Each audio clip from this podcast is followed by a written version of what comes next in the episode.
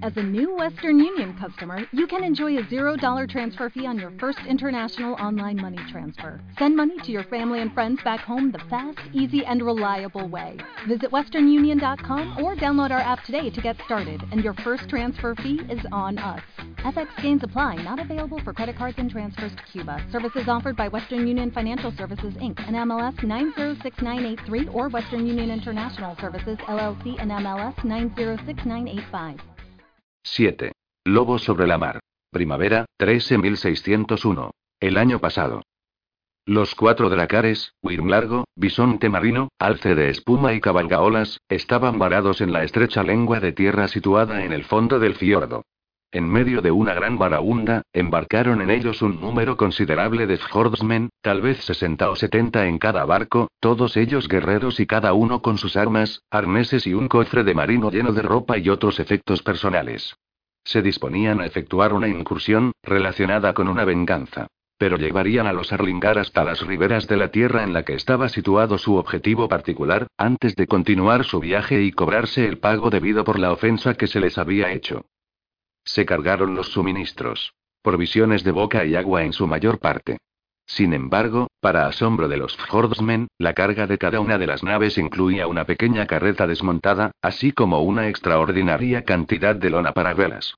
También se cargaron a bordo aparejos de repuesto, cabos de cuerda, baldés, herramientas, y fardos y sacos que contenían mercancías desconocidas, traídas a lomos de caballo por los Vanadurin.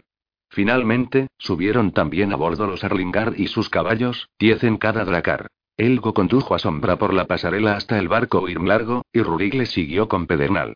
También subieron bordo de cada barco largo dos robustos ponis, y todos los caballos se reunieron en el centro del barco, separados entre sí por pértigas ligeras sujetas a las bancadas, que cruzaban el barco a lo ancho una regala a la otra.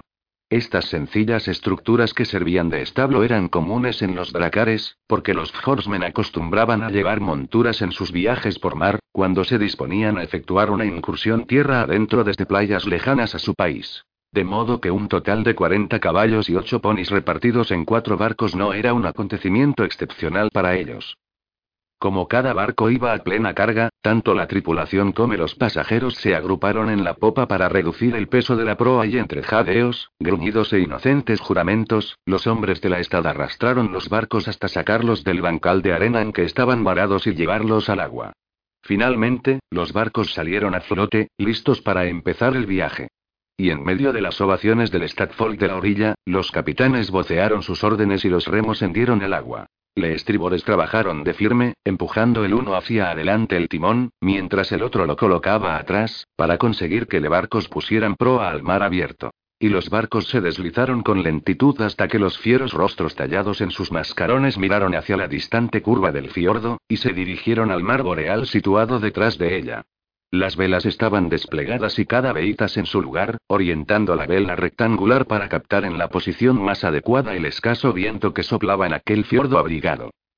Luego, majestuosos, en fila, con el Wyrm largo en primer lugar.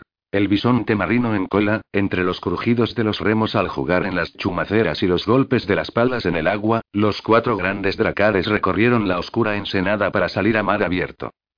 Y mientras tomaban la curva del fiordo, el joven Reynor, alegre hasta casi reventar con la perspectiva del botín, se llevó a los labios su cuerno de toro negro y dio un toque tan sonoro que repercutió en las paredes verticales del acantilado y se prolongó en ecos más débiles que parecían reclamar el acompañamiento de sus compañeros. Y así fue. Todos los Arlingar soplaron sus cuernos e hicieron vibrar los farallones del fiordo con sus orgullosas llamadas hasta que los barcos cruzaron la boca de ébano de la ría y se adentraron en la inmensidad tenebrosa. Día y noche, los cuatro barcos largos surcaron la superficie de gran mar boreal, henchidas las velas por vientos favorables, y corrieron como lobos veloces sobre la extensión de zafiro. Los cuatro barcos eran los mayores de entre todos los dracares de los Fjordsmen, y nunca antes habían surcado las aguas los cuatro juntos.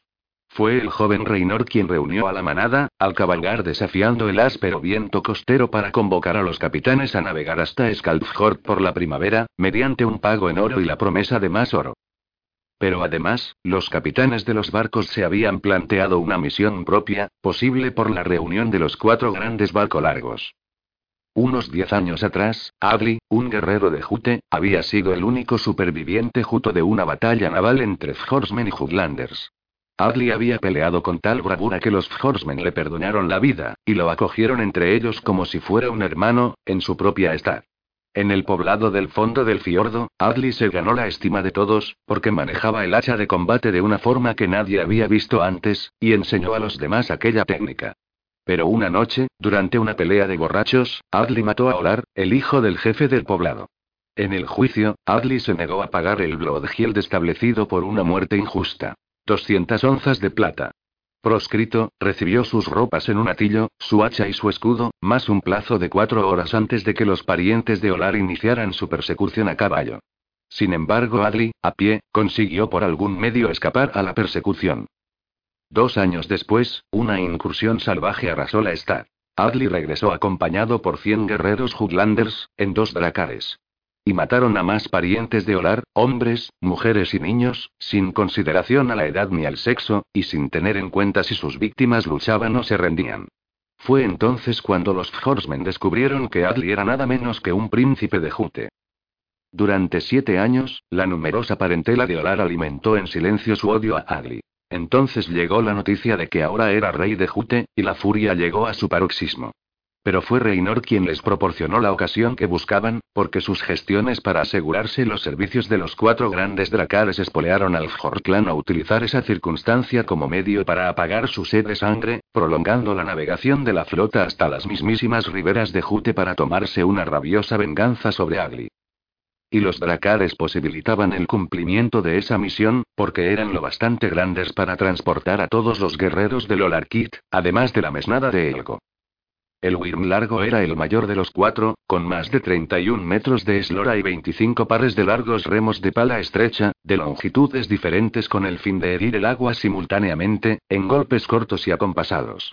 Alce de espuma y cabalgaolas eran los siguientes en tamaño. Cada uno de ellos medía unos 29 metros de eslora y llevaba 22 pares de remos. Bisonte marino era el menor de los cuatro. 28 metros de eslora y 20 pares de remos. Las planchas de roble solapadas con que estaban construidos los cuatro barcos daban a los cascos una flexibilidad serpentina y les permitía surcar las aguas con una agilidad imposible de conseguir tan solo con su estrecha quilla. Y eran esos cascos, que silbaban al cortar el agua, los que conducían a Elgo y su Sarlingar hacia su inmutable destino, y a los Olarkit también hacia el desconocido desenlace de su misión. Durante el primer día, algunos Vanadurin sintieron cierta debilidad de estómago, pero pronto la olvidaron porque ellos y sus camaradas estuvieron muy ocupados con los caballos y los arreos. Hubieron de atender a sus monturas, almohazarlas, alimentarlas con grano, lavarlas, limpiar sus excrementos y fregar el puente para eliminar el hedor a orines, al tiempo que bromeaban continuamente con los horsemen sobre las faenas a que obligaba un establo en alta mar, y se preguntaban si no sería posible adiestrar a los animales para que se aliviaran por encima de la borda, como el resto de los pasajeros. Y frotaban con sebo las correas, las sillas y los arreos. Los Arlingar empleaban también su tiempo en preservar de la humedad sus armas y arnases, frotando el acero con aceite para evitar la corrosión. Los Fjordsmen, por su parte, afilaban sus armas porque la misión que habían emprendido era difícil y ardua. Elgo, lleno de infatigable energía, recorría el barco de punta al punta, una y otra vez. Se abría paso entre los guerreros, hablaba a sus hombres, comprobaba el estado de los caballos y ponis, y se detenía de vez en cuando a observar cómo hacían virar los horsemen sus barcos largos, tirando con fuerza del timón hacia un lado y colocando la pértiga del veitas de modo que la vela escarlata recogiese todo el viento favorable. Pero la mayor parte de las veces pasaba largos ratos acodado en la proa, como si quisiera que su vista volara por encima de las olas oscuras hasta tierras remotas, para espiar allí su lejano objetivo. En otras ocasiones se situaba de pie en la popa, cerca del remo del timón, y hablaba en voz baja con Arik, el capitán del Wyrm Largo. Sí, príncipe Elgo, vamos a atacar a nuestros enemigos de Jute. Arik se acariciaba la barba rubia. Barba y trenzas rubias tenía el capitán del Wyrm Largo, un hombre alto y robusto de unos 45 años de edad, vestido con un justillo de color verde claro y calzones verde oscuro, botas grises y chaqueta de lana. Rodeaba su frente una banda de cuero negro, en la que había incrustadas unas runas de plata. Los ojos eran de color gris, y miraban con la expresión de la persona avezada a la inmensidad del océano, aunque ahora endurecía sus facciones la expresión severa del vengador. Tienen con nosotros una deuda de sangre, una deuda vencida hace ya mucho tiempo. Vamos a cobrarnos con nuestras hachas y nuestras espadas el Weregiel, el tributo que no quisieron pagar por su libre voluntad. Pero ahora el pago será más gravoso, y no solo en oro, sino en sangre. Ese día, Arik, Elgo y Rurik estaban reunidos en la popa del barco, cerca del timonel. Varios guerreros merodeaban por las proximidades. Pues bien, Arik, gruñó Rurik, recauda tanto como quieras. Pero no te olvides de que tenemos una cita en la segunda luna llena después del día largo del año. No temas, viejo lobo, rió Arik.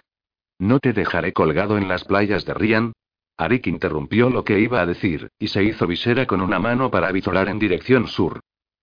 Ñal, gruñó, un cuarto a estribor. Avisa también a los demás. El timonel voceó la orden y la tripulación se apresuró a cumplirla, colocando en una nueva posición la pértiga de barba para orientar la vela, mientras Ñal tiraba con fuerza del remo del timón. Un miembro de la tripulación hizo sonar una trompa, que fue contestada con sendos toques por los otros tres barcos, y también estos viraron a estribor. Arik señaló al sur, y en un punto muy bajo sobre el horizonte, Elgo y Rurik pudieron ver lo que parecían ser unas enormes zarpas blancas engaritadas hacia el cielo, que se extendían hacia el este y el sur por encima del mar. Son los colmillos de Gron, la voz de Arik era grave, las garras de Modeu. Penetran en el mar, perdiéndose de la vista de los hombres, y se hunden en el abismo helado. ¿Sabéis lo que se dice de ellas? Algunos dicen que las montañas avanzan por debajo del mar hacia el oeste, respondió Elgo, y que las islas aparecen en los lugares en que se encuentran los picos que afloran sobre la superficie del agua. Sí, respondió Arik, he oído eso. Y lo cierto es que hay unas islas en el lugar que ocuparían las montañas si continuaran marchando hacia el oeste sobre el abismo. Unos riscos rocosos, muy altos. Las islas del peligro. Viramos para evitar esas islas. Son aguas heladas y mortíferas. Allí está el Maelstrom, habitado por los temibles krakens, que esconden entre sus remolinos. ¿Krakens? Una luz centelleó en los ojos de Elgo, y su mano descendió hacia la empuñadura de su espada. Eso es, afirmó Arik. Monstruos odiosos, príncipe. Son todo tentáculos poderosos y ventosas que absorben. Ojos fijos y un gran pico en forma de garra. Una fuerza descomunal. Compañeras de los dragones, según dicen, añadió Rurik. Arik frunció el entrecejo, pensativo. Compañeras de los dragones, sí. Entre mi gente se dice que en ciertas ocasiones, una vez cada muchos y muchos años, los dragones se reúnen encima de aquel pico. Arik señaló una montaña lejana, apenas discernible sobre el horizonte. Allí está la Cha del Dragón, la última montaña de los colmillos de Gron. Desde la mitad de su altitud, la ladera es una pared que cae a plomo sobre el mar helado. Pero cerca de la cumbre, se dice que el flanco de la montaña está agujereado por muchas guaridas de dragones, y abundan los salientes en los que se tienden los Wyrms en celo a esperar la llamada de sus amigas del mar. Desde ese mirador, dicen que un hombre puede ver el propio Maelstrom, aunque no sé de ningún hombre que afirme haber estado allí y mirado. Y el hombre que lo hiciera sería un loco, habiendo tantos dragones en las cercanías, porque dicen que los dragones pueden sentir a los intrusos que invaden sus demesnes. Sea como fuere, los dragones se reúnen, esperan, y braman rijosos al cielo, una y otra vez.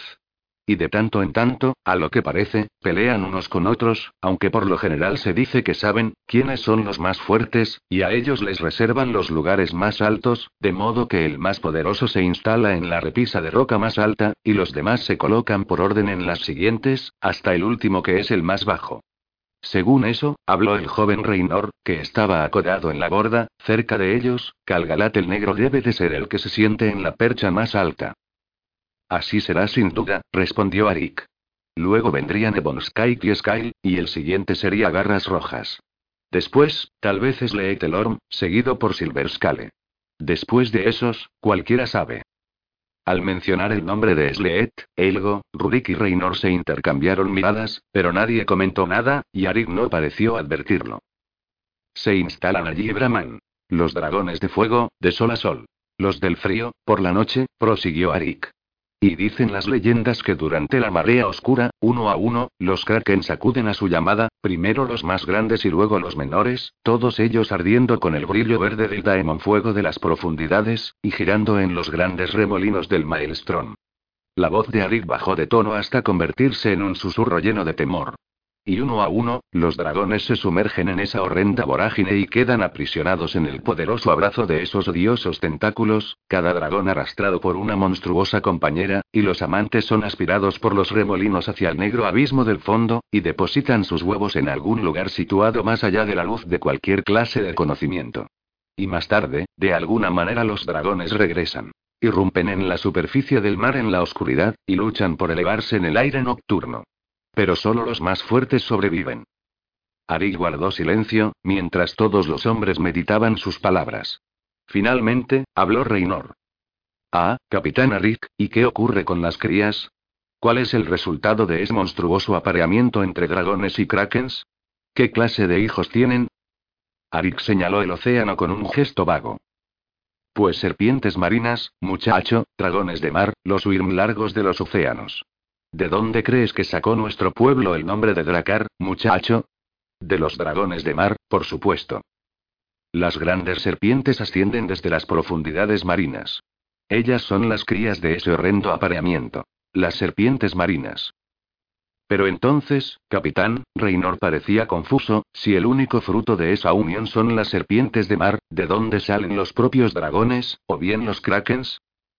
Ah, muchacho, eso es un misterio, respondió Arik con un encogimiento de hombros. Dicen los que son lo bastante sabios para afirmarlo, que tanto los dragones como los krakens proceden de las serpientes de mar. Mira, muchacho, ¿no has visto las mariposas y las polillas? Sí, las dos salen de gusanos, gusanos que comen hierbas hasta tener la tripa bien rellena, y que luego se envuelven en un capullo. Y hop. Del capullo sale una criatura con alas. Mariposa o polilla. Lo mismo sucede con las serpientes de mar, aunque si hay capullo o no, eso no puedo decirlo de cierto. De todos modos, dicen que después de siglos y siglos en el mar, las grandes serpientes descienden hasta lo más profundo de los abismos del mar, allí donde no llega a la luz. Entonces sufren una poderosa metamorfosis. Y de la misma manera que algunas orugas se transforman en mariposas y en cambio otras en polillas, pues bien, igual ocurre que unas serpientes, los machos, dicen, se convierten en dragones, y otras, las hembras, en krakens. Al menos, eso dicen los sabios. Y yo me lo creo. Escucha. Nadie ha visto un nido con huevos de dragón en tierra firme. Parece claro que no pone huevos.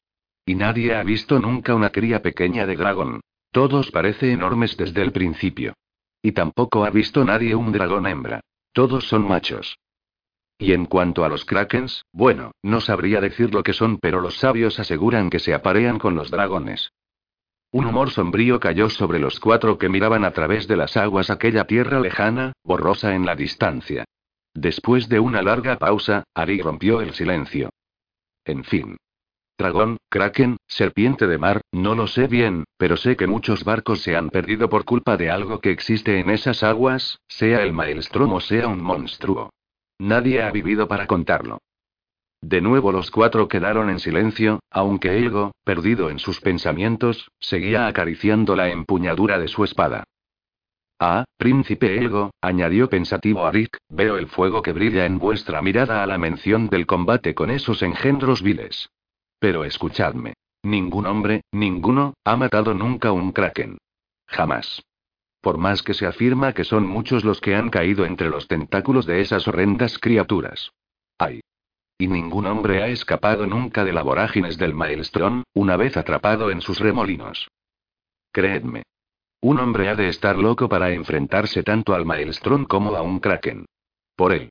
Tanto daría que fuera allá abajo, a hasta Piedra Negra, y peleara con el propio Sleet. De repente, como cegado por un relámpago, el rostro curtido de Arik mostró una expresión desconcertada, y se quedó mirando boquiabierto, primero a Elgo y luego a Rurik. Y de los dos, Rurik apartó la mirada, pero Elgo se limitó a reír con fuerza. ¡Ay! No será esa la razón por la que vais allí, ¿verdad? La voz de Arik revelaba su temor. No estaréis pensando en, Capitán Arik. Las palabras venían del inquieto Reynor, deseoso de cambiar de inmediato de tema. Dices que nadie ha escapado al Maelstrom, pero te olvidas de Snorri, hijo de Borri, y de la doncella mística del Maelstrom. Él se libró del torbellino. Y la voz clara de Reynor se alzó en el aire, entonando la última estrofa de la Oda Procaz. El viejo Snorri en su barco, y con su perro de tres patas, volvió a navegar por el mar boreal. Y la doncella mística. Se quedó por fin satisfecha. Y en premio dejó marchar a Snorri, hijo de Borri. ¡Ay! Muchacho. Gritó Arik, mientras relucía su blanca dentadura. Había olvidado a Snorri del mango largo. Pero sospecho que el maelstrom con el que se enredó no era el mismo de las Islas del Peligro, aunque me imagino que chuparía con tanta hambre, por lo menos, como este. Reynor, Elgo y Rurik celebraron con risas las palabras de Arik, y el capitán se sumó a sus carcajadas. En medio de tantas risas maliciosas, Arik no volvió a referirse a la ominosa amenaza situada al sur, ni hizo ninguna nueva mención a Sleetelorm, aunque en ocasiones lanzaba miradas de inteligencia a Elgo o a Rurik.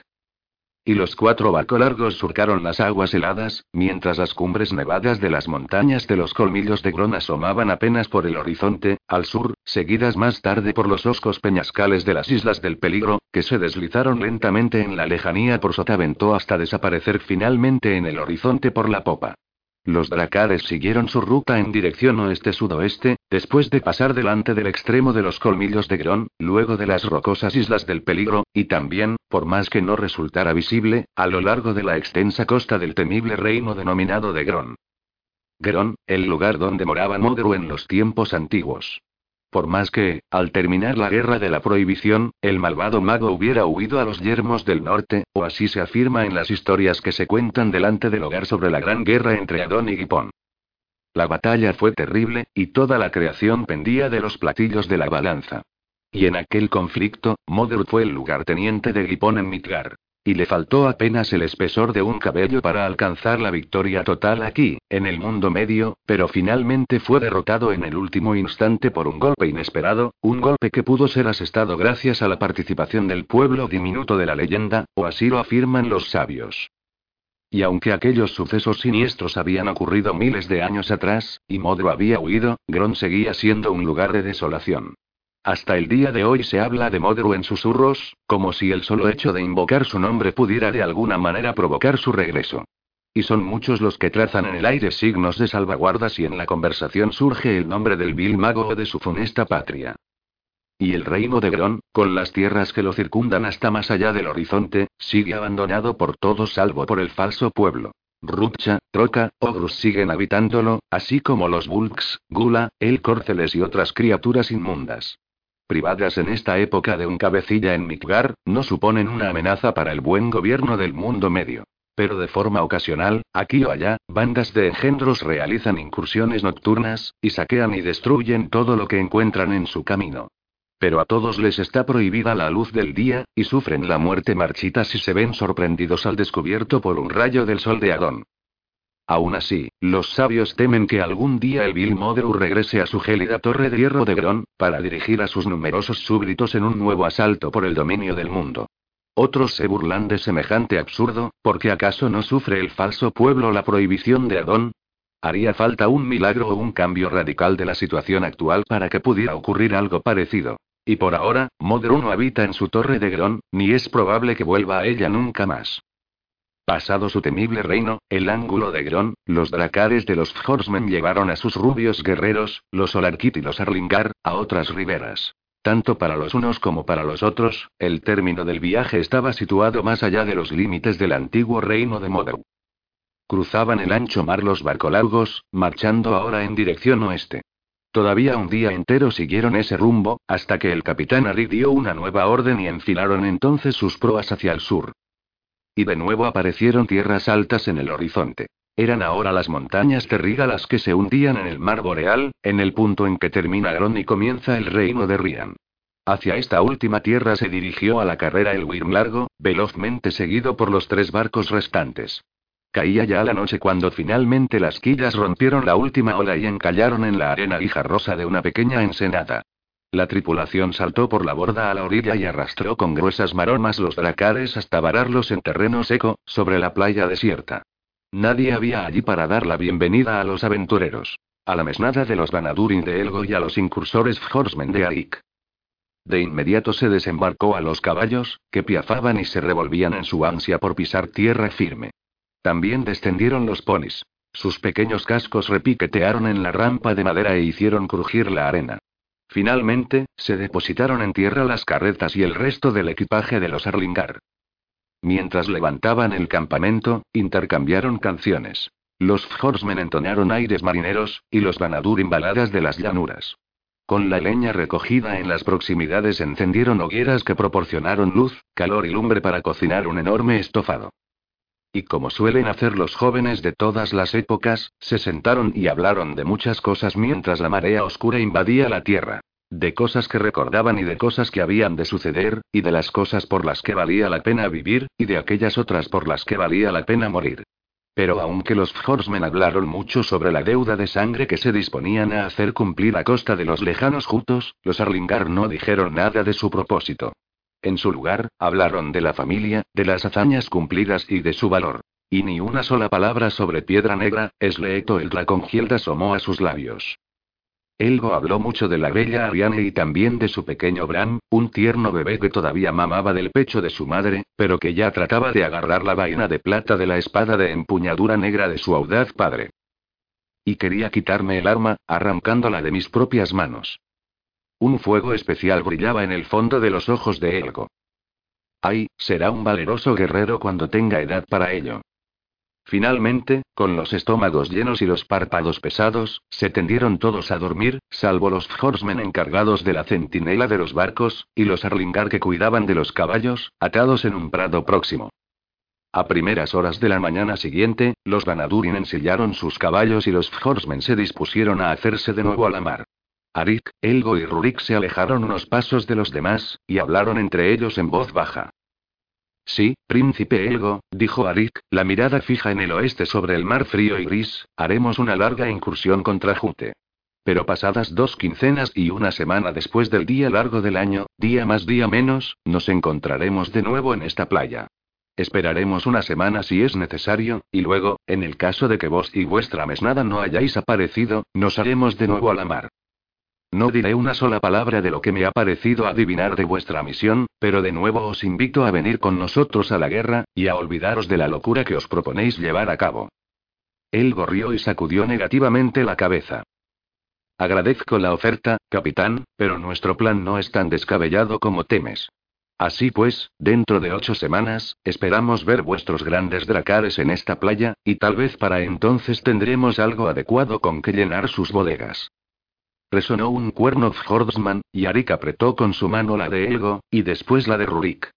Pero no olvidéis, príncipe, que se dice que el Dracongield está maldito. No me gustaría cargar mi Wyrm largo con oro encantado. Con estas ominosas palabras resonando en la mente de Rurik, Arik descendió a la orilla y saltó al interior de su barco. A una orden suya, de nuevo sonó el cuerno, y las tripulaciones de cada barco largo arrastraron hasta el agua los cascos, haciendo que las quillas se deslizaran de popa por la arena. Luego treparon ágilmente por la borda y los remos se hundieron en el agua y empezaron a batirla al ritmo marcado por un atabal. Los Arlingar contemplaron cómo sus remotos parientes regresaban al mar avanzando de popa, y cómo luego hacían virar los barcos, y cada tripulación colocaba la pértiga del veitas de la forma más adecuada para que la vela captara la brisa que soplaba con viveza. Poco a poco, los dracares ganaron velocidad, hasta cortar con ligereza las olas y salir de la ensenada a mar abierto, rumbo al oeste. Rudy dio una breve orden, y todos los Banadurin montaron caballo. Elgo se revolvió en la silla y se llevó a los labios el cuerno de toro negro, para tocar una llamada de despedida a los distantes Horsemen. Ta tan, tan ta, tan ta. Hasta la vista, adiós, adiós. Y el mismo toque repitieron todos los cuernos de los Arlingar, contestados a lo lejos por los débiles ecos de los cuernos de los Dracares. Después, los Banadurin dieron media vuelta e iniciaron la cabalgada hacia el sur, a un paso cómodo, en una larga columna formada por los caballos más las tres carretas tiradas por ponis, colocadas en el centro y cargadas con la lona de velas. Mientras las atas laderas rocosas de las montañas terrigas se desplegaban a su izquierda.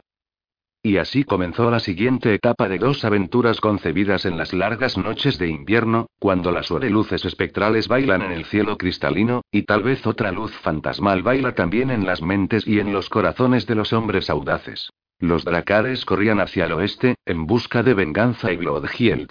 Los Arlingar se dirigían al sur, y sus objetivos eran el Draconhield y la fama. 8. Las palabras del bardo. Primavera, 13.594. Ocho años atrás. Dicen que es tan rápida como cualquiera de los chicos, y que compensa con astucia la fuerza que le falta. Pincharon las agujas y silbaron los hilos al atravesar las telas tensadas en los bastidores, mientras las damas de la corte sopesaban la afirmación de Eldra. Como solía suceder con frecuencia, el tema de la charla era Ellen, porque desde el acontecimiento ocurrido cinco años atrás, la idea de que alguien, y con mayor razón una princesa, deseara convertirse en una doncella guerrera era permanente motivo de maravilla y de asombro para todas. Dicen que nadie es más rápido que ella, salvo tal vez Elgo. El comentario fue seguido por un suspiro anhelante, y las demás damas se intercambiaron miradas significativas y sonrieron con disimulo, porque era descaradamente obvio para todas lo que sentía la joven Jena por el impetuoso príncipe. Tal vez sea así, Jena, respondió Aldra, pero a sus 15 años, dicen que sus proezas con las armas igualan o superan a las de los muchachos de su edad. 15 años ahora, pero ya muy pronto 16. La edad de matrimonio. Y la voz de Lisa adquirió un tono y un porte que caricaturizaban también a la ausente mala que las demás damas no pudieron evitar risas sofocadas. Jena suspiró. Me pregunto cómo debe sentirse, al ser una doncella guerrera. Gritos y maldiciones, replicó Kila, a eso se reduce todo. ¿No has ido nunca a la liza de adiestramiento ni has escuchado cómo les grita Rurik? En ese momento, Mala irrumpió en la habitación y fue a sentarse en su lugar habitual, frente al bastidor colocado junto a la ventana norte. Se hizo en el grupo un silencio momentáneo, porque, al menos en el círculo de costura, la tía soltera de Elin prohibía cualquier discusión sobre las doncellas guerreras. Rápidamente se abordó un nuevo tema, y las damas especularon sobre las canciones y las historias que contaría aquella noche un bardo que visitaba la corte. Fuera, en la liza de adiestramiento, Rudik sonrió para sí mismo, porque la princesa estaba eludiendo con celeridad el ataque del muchacho que tenía enfrente, y le forzaba a retroceder más, más y siempre más, mientras la punta de su espada zumbaba y trazaba en el aire dibujos caprichosos. Era cierto que la desventaja que podía tener en fuerza física, la suplía más que con creces su destreza. ¿Y su rapidez? Ach, nadie era más rápido, salvo tal vez Elgo. Cada nuevo día, el maestro de armas podía comprobar cómo progresaba la destreza de ambos gemelos. Y además, se daba cuenta de que la comprensión de la estrategia y de la táctica también aumentaba día a día en ambos, porque eran astutos. En ese aspecto, Rudik estaba convencido de que los dos superarían a su padre. Sin embargo, no faltaban ocasiones en las que Rurik soltaba una ristra de juramentos y conjuraba las eras de los dioses, los magos y los dragones, cuando la actitud distraída de los gemelos conseguía sacarlo de sus casillas. Por el botín de Sleet, Elin, ¿es que crees que la lanza solo sirve para pinchar? Mírame a mí, muchacha. Puedes usar la punta de la lanza como un cuchillo, cortar y dar tajos con el filo, parar golpes y darlos con el ástil como si se tratara de un bastón, y lanzarla como una jabalina. Por las bestias del mago lobo, escúchame. Emplea tu caletre además de tu habilidad, y para cada enemigo al que te enfrentes elige la manera más adecuada de atacar, sea con la punta, el filo, el ástil, o empleando la lanza como proyectil. Por la mismísima sangre de Adón, Elgo, ¿para qué crees que sirve la punta afilada de un sable? Sí, los tajos y las cuchilladas son un poderoso método de ataque, y pueden llegar a partir en dos la armadura del enemigo, pero ¿por qué ese bastoneo continuo, muchacho, cuando una estocada precisa acabaría de inmediato con el problema? Por la baba de Sleet, muchacho, cuando se presente la ocasión, ensarta a tu enemigo. Traspásalo de parte a parte. Por el gran dragón Calgalat, vosotros dos, bajad más las lanzas al lancear a caballo. Y vigilad el arma del enemigo, para que no os atice en la cabeza, o en un sitio aún peor. Ahora vamos a ver lo que habéis aprendido en el ejercicio siguiente. Pero la mayor parte de las veces, Rudik se sentía complacido. Y si les criticaba a veces, era más frecuente que de sus labios salieran elogios a los gemelos. Elin entró apresuradamente en el gran salón, y ocupó su lugar en la cabecera de la mesa. Estaba vestida con su armadura de cuero de guerrera, y Mala miró ostentosamente hacia otro lado para no verla. pero Elin se sentía contenta, y ni siquiera advirtió la desaprobación de su tía, a la que por lo demás ya estaba acostumbrada. El salón estaba abarrotado, no quedaba ni un solo asiento libre. Trent, el bardo, iba a cantar por última vez, porque al día siguiente marcharía a Aven acompañando al séquito de Alanor, y nadie quería perderse esta ocasión final de escuchar sus historias, recitados y canciones. Era raro que los bardos llegaran hasta la corte de Alanor, portadores de noticias importantes y de deliciosos chismorreos, además de las leyendas eternas. Porque las estepas de Hort son un país remoto y muy extenso. Un país indómito, de aldeas pequeñas, mansiones aisladas y campamentos nómadas, con una población dispersa por las extensas llanuras, dedicada a criar caballos, plantar trigo y cazar a los animales del bosque, algo muy diferente de los reinos civilizados del sur, donde abundan los bárbaros y menestrales, así como artistas de todo tipo, y donde reina suprema la cultura, como mala se cuidaba de recordar a todo el mundo. Durante la comida se habló poco, porque todos querían oír de nuevo a Trent. Incluso la inminente partida de Aranor para visitar Aven se comentó en términos escuetos, aunque el motivo del viaje era la conclusión de un acuerdo comercial de importancia para el reino. Caballos de raza a cambio de armas, armaduras y otros artículos manufacturados, incluidas telas de seda, que algunos aseguraban que se fabricaban a partir del hilo segregado por ciertos gusanos. Y el rey debía ir acompañado por una nutrida mesnada, porque las rutas de Aven eran inseguras, en especial de noche, el tiempo en que el falso pueblo está libre de la prohibición. La escolta armada proporcionaría también a Trent un viaje seguro. De ahí que aquella noche cantara por última vez. Una vez acabada la cena, a una indicación de Aranor, Trent fue a colocarse delante y a la derecha de la mesa del rey, apoyando la espalda en una columna de piedra. Iba vestido de azul, y su cabello blanco brillaba como la plata a la luz de las antorchas. Su rostro agradable, totalmente rasurado, no representaba los 59 años que contaba. Sus dedos recorrieron las cuerdas del arpa, y una cascada plateada de notas se deslizó por el aire y quedó suspendida allí, como un bastidor sobre el que tejer una historia. Y al apagarse sus ecos, todos quedaron en silencio, esperando sus palabras. Cuando vio todas las miradas pendientes de él, lentamente Trent cruzó el suelo de piedra hasta situarse frente a Elgo, sin mirar directamente al joven pelirrojo y dirigiéndose en cambio al rey. Un joven guerrero de ojos verdes y cabello cobrizo me ha hecho una petición. La voz poderosa del bardo resonaba en toda la sala. No diré el nombre del guerrero, nadie en la sala ignoraba que era Elgo a quien aludía Trent, pero afirma que su maestro de armas, y el bardo giró en redondo para mirar directamente a Rurik, enrarece el aire con juramentos por los dioses, los dragones, los magos y las serpientes. Una gran sonrisa iluminó el rostro de Trent, y todos en la sala sonrieron a su vez, con excepción tal vez de Rurik, cuya falsa expresión de inocencia no engañaba a nadie, de Elgo, que mantenía una pose de indiferencia estudiada, y de Mala, que al parecer jamás sonreía. Ese joven guerrero, al escuchar los juramentos de su maestro, una vez más, Trent se dirigía al rey, me ha pedido que narre la historia de la destrucción de Piedra Negra por Sleet, sin duda porque se prepara para exterminar al monstruo, estamos ante un héroe en ciernes. Al oír estas palabras, la sala prorrumpió en una gran carcajada, y la cara de Elgo enrojeció con una repentina ira. Se habría levantado para marcharse, pero Elin colocó una mano tranquilizadora sobre su brazo, y en silencio le urgió a controlarse. Trent empezó a cantar. A pesar de su ira, Elgo se sintió arrebatado por la historia, y su rabia se fue desvaneciendo a medida que escuchaba los versos de la saga. De lo alto del cielo descendió. Una enorme bestia, rugiente, y cayó furiosa sobre los enanos, golpeando a diestro y siniestro. De lo alto descendió. En medio del pueblo de piedra, y sus grandes alas arrastraron a los enanos. A la ruina. Escupía muerte. Por entre sus colmillos, fundía la piedra y el metal, mataba a los osados y a los bravos. Y nadie pudo resistirse. A su enorme fuerza. Sus garras mataban y destrozaban. Incluso a los más jóvenes e indefensos. Valerosos eran los guerreros enanos, formados en mesnadas, y afrontaron impávidos su destino, por defender su reino de piedra muerta. Veloces eran sus hachas, pero de nada les sirvieron. Las escamas de los flancos del dragón, Formaban una armadura protectora. Y así perecieron todos. Los que no huyeron en la negra noche. Y su reino de piedra muerta. Absorbió la sangre viva derramada. Aún no había finalizado la noche, que ya el gran dragón del frío era dueño de piedra negra, y rompía en pedazos las puertas. Para deslizarse en su interior. Sleek se apoderó de lo que no le pertenece, y ahora duerme sobre una montaña de tesoros, un lecho de oro robado. Y sueña con más fechorías. Era la joya de las fortalezas de enanos, y Sleek la conquistó en una noche de matanza. La más rica de sus minas, el reino de piedra muerta.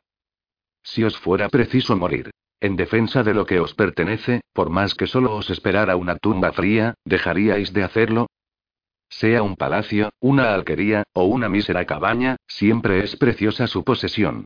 Para quien le ha entregado su alma. Para unos es un reino de piedra muerta, para otros su posesión más preciosa. Entregan gustosos la vida. Por defenderla. Aquí, Trent hizo callar su arpa y habló en voz baja, pero modo que sus palabras fueran oídas por todos. Dicen que por dos veces los enanos han intentado recuperar su caverna perdida, pero que en cada ocasión la fuerza del dragón fue excesiva para ellos, y finalmente abandonaron su sueño y sus corazones lloran al recordar el reino perdido para siempre. El bardo alzó de nuevo la voz para cantar la última estrofa. Lucharíais hasta la muerte. Por aquello que amáis, por más que se tratara de una causa perdida.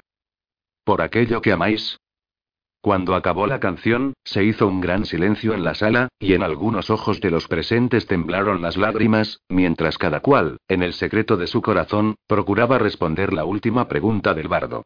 Las anécdotas, las historias y las canciones del bardo prosiguieron hasta muy avanzada la noche, maravillando a su auditorio. Algunas historias hicieron resonar grandes carcajadas. Otras, derramar lágrimas abundantes. Algunas hacían arder un fuego generoso en los corazones valerosos. Y eran esas las que hacían brillar con más intensidad la mirada de Elgo. Hubo historias capaces de hacer desbordarse en los corazones la añoranza por los tiempos de las leyendas. Canciones que iluminaron los ojos de la doncella guerrera. Cantos sobre el bosque de los lobos, donde viven aún animales fabulosos de los tiempos antiguos. Altas águilas, ciervos blancos, caballos provistos de un cuerno llamados unicornios, osos que fueron hombres, el bosque estaba gobernado por los grandes lobos plateados, o tal vez por el mago que vivía con ellos, e impedían la entrada a los servidores del mal. Y finalmente se entonaron canciones a coro, y todos participaron en ellas. Pero también éstas se acabaron, y la gente, rebosante hasta la exaltación de los ecos argentinos del arpa de plata de Trent, y de su espléndida voz, finalmente se retiró a sus lechos. 9. La doncella guerrera. Primavera, 13.594. Ocho años atrás. Sea o no un gran bardo, se ha burlado de mí delante de todos. Elgo recorría sin parar, en una y otra dirección, la docena de pasos del espacio situado ante el estrado del trono, como una fiera enjaulada. Eran las primeras horas de la mañana siguiente, y excepto algunos sirvientes que limpiaban los restos del desayuno en las mesas más alejadas, él y él estaban solos en el gran salón, a donde se habían dirigido después de la partida de Aranor y su cortejo, y por supuesto de Trent, el motivo de las eras de Elgo. Sí, Elgo, lo que él hizo fue una desconsideración, respondió Elin, sentada en un escalón del estrado, al tiempo que utilizaba su gaga para arrancar una pella de barro de su bota. Pero lo comentó como una broma sin importancia, porque los hombres no matan dragones, como todos sabemos, excepto en los cuentos de hogar. La princesa se puso en pie y se acercó a una mesita lateral, donde la hoja de la daga en una servilleta usada para el desayuno. Vaya. ¿Una broma sin importancia? Elgo interrumpió sus paseos y se enfrentó a su hermana, con los ojos ardientes de rabia. Me despreció, y de no haber sido un bardo, le habría dado una lección. Y el joven reanudó su inquieto paseo. Elgo, creo que te tomas demasiado a pecho una pequeña puya, y dejando a un lado la servilleta, él envolvió al escalón y se sentó en él de nuevo. En ese caso, deja que te pregunte una cosa, querida hermana, Elgo se enfrentó a Elin de nuevo. ¿Sentirías lo mismo si te lo hubieran dicho a ti? ¿Lo llamarías una broma sin importancia en el caso de que Trent hubiera dicho, y aquí la voz de Elgo adquirió un tono de sorna, sin duda se dispone a matar a la fiera, ¿estamos ante una doncella guerrera en ciernes? La ira enrojeció el rostro de Elin. Lo es. Elgo se dejó caer de golpe en el sillón del trono, una pierna pasada sobre el brazo del sillón, el otro pie en el suelo sumido en negros pensamientos. Algún día, Elin, mataré a Sleet, lo juro por Adón. Y entonces el maestro Trent cantará una canción muy distinta.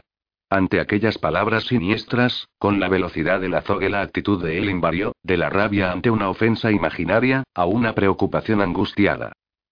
No tomes en vano el juramento de cumplir esa hazaña, Elgo, porque las promesas precipitadas tienden a volverse en contra de quien las pronuncia.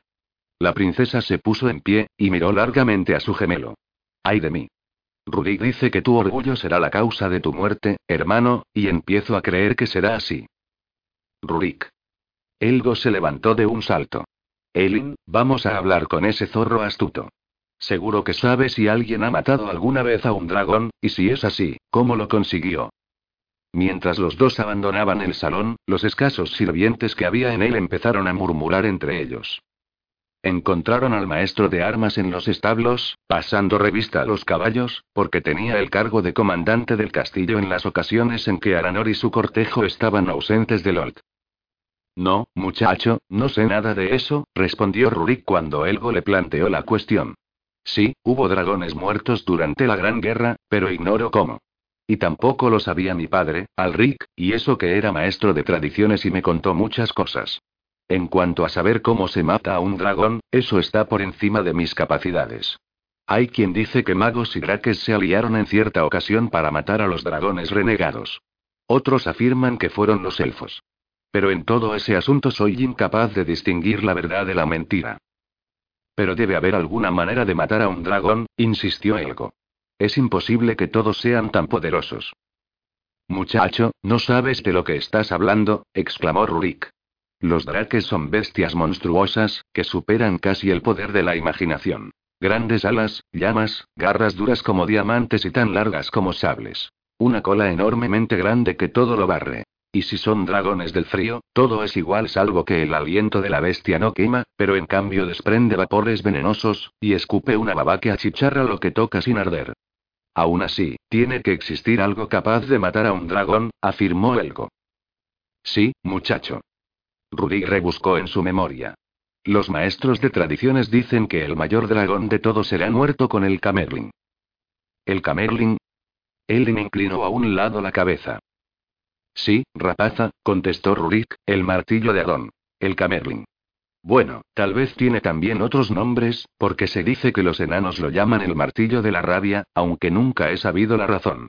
Fabricado con silverón, así lo aseguran, y tal vez forjado incluso por el propio Adón. Pero nadie que yo conozca puede decir dónde está, aunque algunos cuentan que lo tienen los magos debajo de la montaña negra de Xi'an, en tanto que otros aseguran que fue robado hace mucho tiempo por su pretendida víctima. ¿Pretendida víctima? ¿De quién puede tratarse? El tono de Elgo revelaba su excitación. ¿Cómo? Pues de Calgalat el negro, muchacho, respondió Rurik, que no dejó de advertir la desilusión en la mirada de Elgo, el mayor dragón de fuego de todos, que vive en Dragonslayer, la montaña de fuego extinguida situada al este, en las montañas del murallón sombrío. ¿Montaña de fuego? preguntó Elin. Sí, aunque está muerta. Ach, quizá no del todo muerta, porque todavía se vende cuando en cuando ligeras columnas de humo, según he oído, pero eso solo ocurre cuando la tierra tiembla. Aún así, he oído contar que Calgalat extrae su fuerza de la propia montaña, aunque ignoro cómo lo hace. Tal vez un dragón de fuego puede alimentarse de alguna manera de los materiales de una montaña de fuego, esté o no muerta, porque es posible que el fuego alimente al fuego, aunque en un caso se trate de las llamas de un dragón, y en el otro del fuego de la propia tierra. Pero sea como sea, los sabios afirman que Calgalat el Negro es el mayor dragón de fuego vivo, no.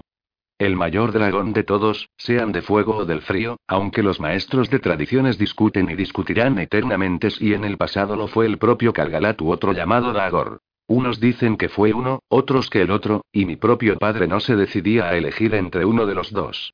De todas formas, en nuestros tiempos la maldición del Camerling parece destinada a Calgalat. Los tres sintieron un escalofrío y se sentaron sin hablar, meditando en esas leyendas. Finalmente, Elin rompió el silencio. ¿Qué sabes de los tesoros que amontonan los dragones, maestro de armas? ¿Han conseguido los hombres rescatar alguno?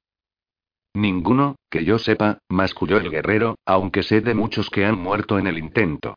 Vamos, por hablar tan solo de Sleet, ha matado a cientos, enanos en su mayoría. Pero no sabría decir si intentaban apoderarse del tesoro o recuperar piedra negra, o las dos cosas a la vez. Aún así, los botines de los dragones resultan tentadores, porque a los grandes draques les gusta revolcarse en el oro, y duermen sobre él, según dicen. Los ojos de Elgo estaban abiertos de par en par, inmersos en la visión de una enorme criatura subida en un inmenso montón de oro. Luego parpadeó para controlar sus sueños, y preguntó a Rurik con una mirada de soslayo. ¿Y por qué no esperan simplemente a que Sleek salga de caza, corren al interior del Old y cierran las puertas? ¿O bien roban el tesoro mientras él está fuera? Rurik miró de arriba abajo al ingenuo joven príncipe. Ah, querido Elgo, los dragones saben cuando hay extraños que rondan por las cercanías. Es cosa de magia, según dicen unos, mientras que otros piensan que los draques huelen a los intrusos tienen unos ojos especiales, o bien oídos capaces de advertir la caída de una pluma en sus demesnes.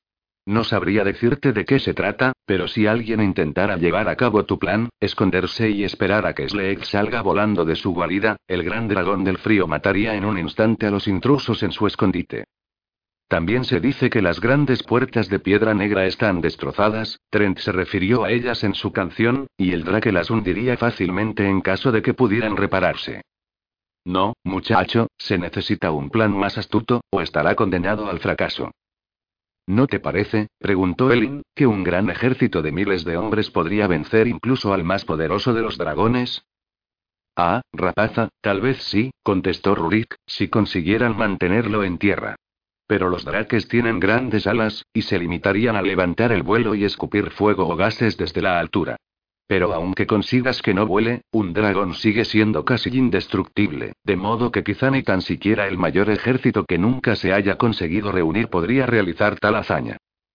En ese caso, musitó Elin, se diría que únicamente el propio Adón es capaz de matar uno de ellos. Pero él no lo hará, princesa, explicó Rurik. Porque cuando separó los distintos planos de la creación, cuando estableció la prohibición como castigo a los que habían ayudado a Gipón en la Gran Guerra, juró no volver a interferir de nuevo en los asuntos del plano medio, porque el poder de los dioses es excesivamente grande, y acabarían por destruir lo que aman. Por esa razón, no verás nunca que la mano de Adón haga perecer un dragón, aunque sin duda tiene poder para hacerlo. Y con esa solemne afirmación, Rudik volvió a sus tareas, y después de un rato los gemelos emprendieron el camino de regreso al palacio, él impensativa y algo frustrado, obsesionado aún por encontrar la manera de hacer que Trent se tragara sus bromas. Y cuando estaban ya dentro del castillo, Elgo levantó la voz y dijo: Tal vez el Camerling sea la maldición de Calgalat el Negro, pero yo he de ser la maldición de Sleet, aunque tenga que dedicar a ello mi vida entera. Trece días después de la partida de Aranor, a última hora de la tarde, un Banadurin montado en un corcel cubierto de espuma y con una montura de repuesto siguiéndole, llegó al galope a través de las praderas, haciendo sonar su cuerno de toro negro. Arro, arran. Arro, arran. Arro, arran. En lo alto de los muros del castillo, un centinela alzó su propio cuerno y repitió la llamada. Arro, tiran. Alerta, enemigos. Tan pronto como sonó la llamada, el capitán de la guardia diurna corrió al lado del centinela, exploró el horizonte y no vio nada a excepción del jinete solitario, que se acercaba a toda velocidad. Dejad abierta la reja, ordenó el capitán, pero estad alerta. En el patio de armas los guerreros se congregaban en medio de un gran alboroto, y entre ellos estaban él y Nielgo, luchando por colocarse armas y arnés, que habían recogido en sus habitaciones antes de bajar a la carrera. Todos fueron a los establos, para ensillar los córceles y armarlos para la batalla, con sable, lanza, arco y flechas. Estaban empezando a reunir a sus inquietas monturas en el patio, cuando el jinete procedente del exterior cruzó como una exhalación las puertas y el espacio situado bajo la barbacana, sin dejar de tocar su cuerno de toro negro, y saltó de los lomos sudorosos de su corcel a la explanada enlosada. Rurik se acercó al jinete y se dirigió a él en valur. La respuesta del guerrero llegó en palabras entrecortadas. Los Naubron, señor, informó el mensajero. Han invadido el Reach con intención de apoderarse de las tierras en disputa. Es necesario advertir al rey. Aranor no está aquí, pero sí está el príncipe Elgo. Rurik inclinó su cabeza ante Elgo, que cruzaba el patio a caballo para reunirse con ellos, seguido de Elin, y yo soy el comandante en jefe de este palacio. La voz del maestro de armas era mesurada y tranquila, con el fin de extraer el máximo de información del joven mensajero. ¿Cuál es su número, su posición, y cuál su objetivo aparente?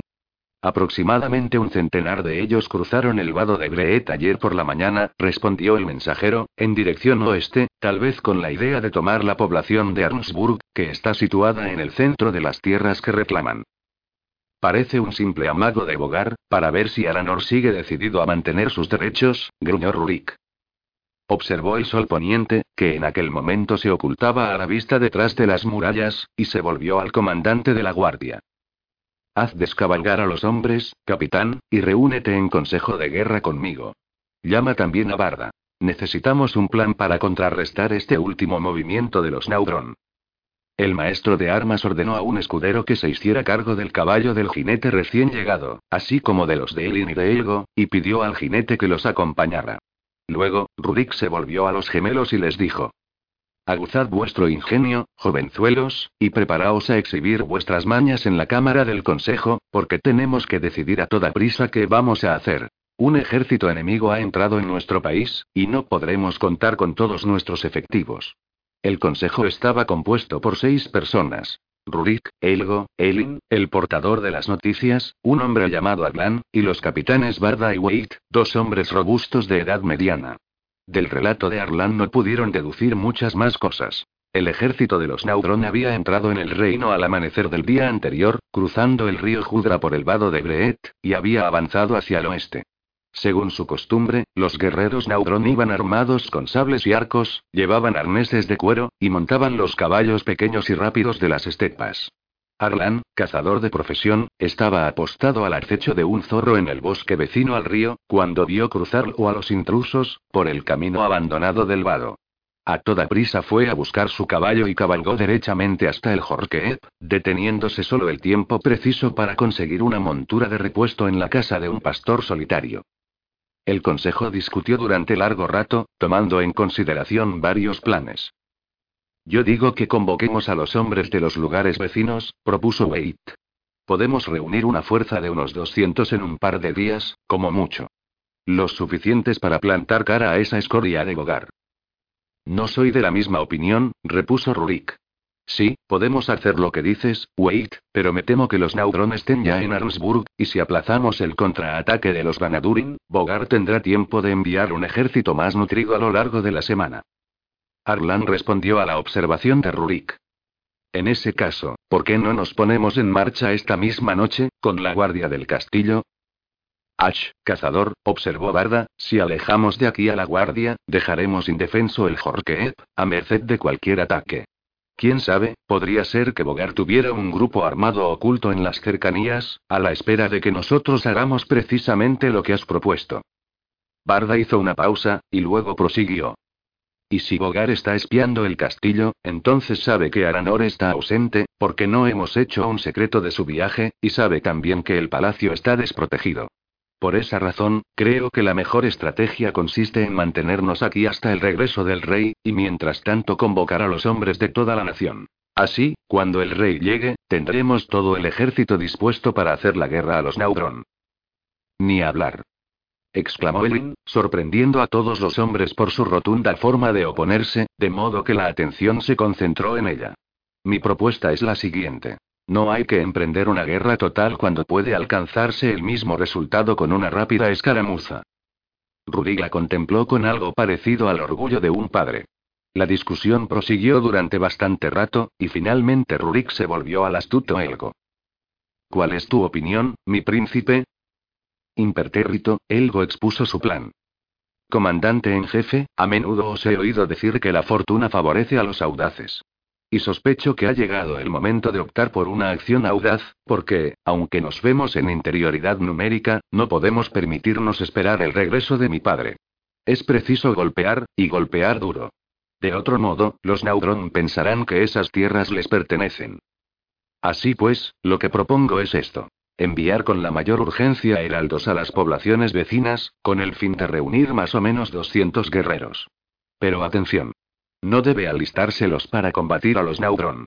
Por el contrario, deben reunirse en el Jorkeep, y mantenerse alerta, porque en efecto la invasión podría ser una treta dirigida a alejarnos de aquí, y tal vez Bogar cuenta con un grupo armado oculto en las cercanías dispuesto a atacar cuando vea que nos hemos marchado. Pero teniendo en cuenta la historia de las tierras en disputa es más probable que el rey de Naut se haya limitado a una acción de tanteo, para sopesar nuestra fuerza. Por eso lo mejor es escoger un grupo de unos 50 hombres, la mitad de la guardia, y partir para Arnsburg ahora, en la oscuridad, en secreto, de modo que si hay espías husmeando en los alrededores, no se den cuenta de que nos hemos ido. Saldremos por el portillo del muro occidental, porque, como sabéis, está disimulado de tal forma que parece parte de la misma muralla, y se abre a una hondonada que nos ocultará. Y cuando amanezca, estaremos ya lejos de la vista de los posibles espías. Quienes se queden de guardia deberán simplemente doblar turnos de centinela hasta que lleguen los refuerzos. De modo a este momento los posibles enemigos verán nada mal que parecerá una guardia normal en el palacio, a la espera del regreso de su rey. Quienes salgamos a enfrentarnos con un centenar de Naudron estaremos en inferioridad numérica de uno contra dos, pero no privados de posibilidades de victoria. Contaremos con el factor sorpresa y con nuestra astucia para llevar la iniciativa en el momento de caer sobre ellos. Y si eso no es bastante, entonces nuestra superior destreza nos dará la victoria. En el peor de los casos, podemos hacer como Harold el astuto cuando se enfrentó a los guerreros de Kat. Golpear por sorpresa y huir, hostigándolos continuamente hasta que acudan refuerzos en nuestra ayuda. En relación con esos refuerzos, Arlan, te asigno la misión de cabalgar con nosotros hasta el río Gris, para desde allí viajar en dirección norte hasta Easton, reunir a todos los hombres útiles y acudir cuanto antes a reforzarnos. ¿Conoces la región? Muy bien, entonces. Llévalos directamente a Arnsburg. Dejaremos en lugar visible la enseña de los Vanadurin para indicarte nuestra posición en caso de que tengamos que combatir en una guerra de guerrillas. Tal vez alguno de vosotros opine que mi plan es insensato porque, hasta la llegada de los refuerzos de Aston, seremos 50 contra 100. Pero de nuevo os recuerdo que la fortuna favorece a los audaces. ¿Hay alguna pregunta? Elgo calló, mientras en la habitación todos lo miraban con orgullo, porque hasta aquel momento era tan solo un muchacho que todavía no había cumplido los 16 veranos. Un príncipe, por supuesto, pero nada más que un muchacho. Pero ahora lo veían con nuevos ojos, y lo consideraban un hombre hecho y derecho. ¿Qué quieres decir con eso de que no puedo ir? Elin estaba furiosa. Me he pasado toda la vida entrenándome para una ocasión como esta, y ahora que se necesita desesperadamente una doncella guerrera, me dices que debo quedarme atrás. Rudik desvió una mirada culpable. El maestro de armas y la princesa estaban solos en la cámara del consejo.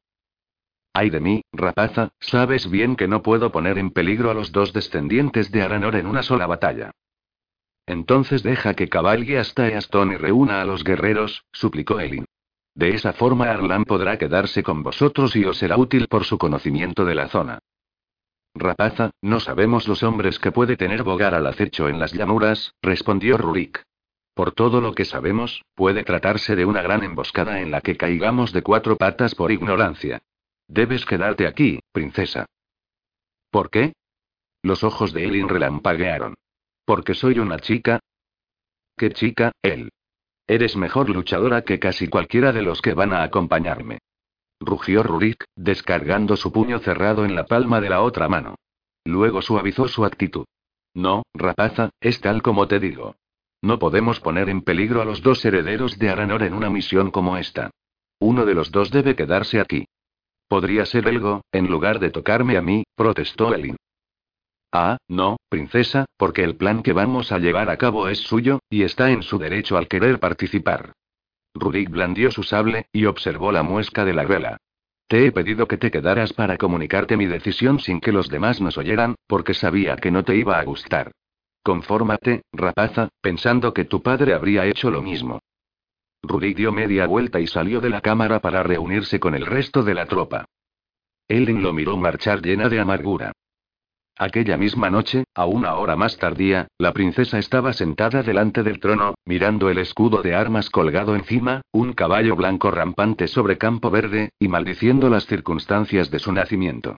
De no haber sido hija de Aranor, formaría parte de la tropa que había salido en silencio del castillo aprovechando la oscuridad.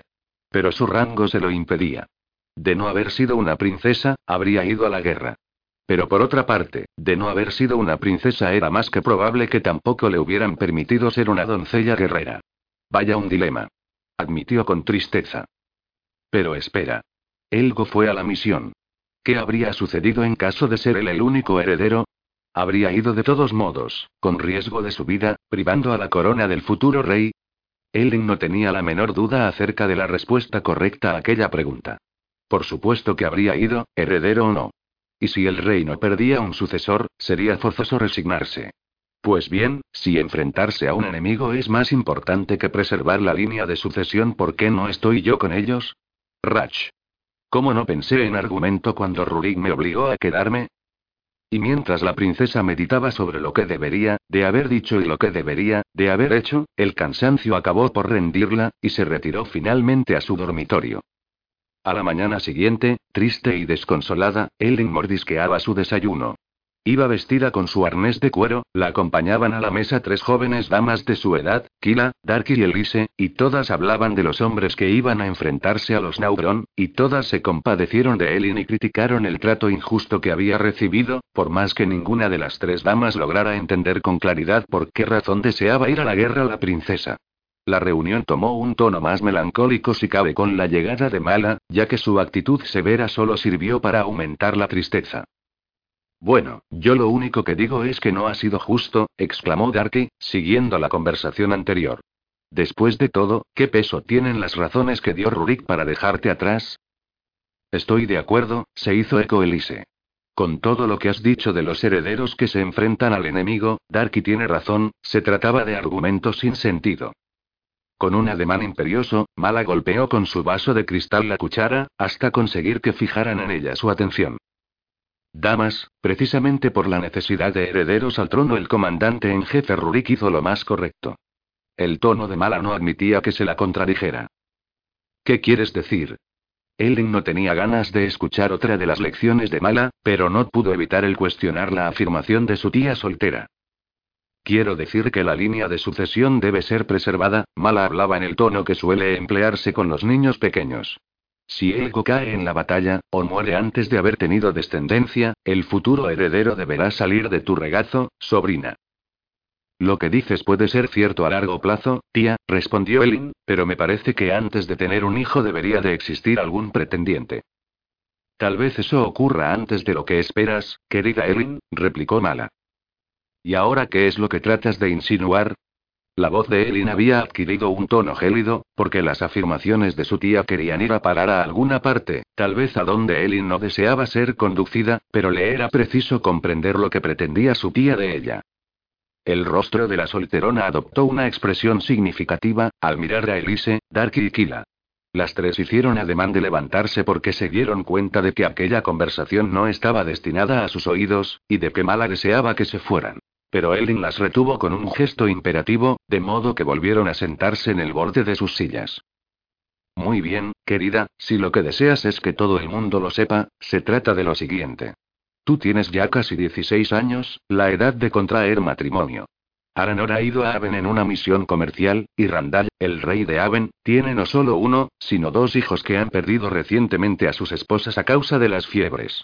Es cierto que son bastante más viejos de lo que sería deseable para tu tierna edad. Me parece que el más joven, Adón, tiene 22 años más que tú, pero él o en su defecto su hermano mayor, Corbin, serán excelentes parejas para ti. Elin se había puesto lívida.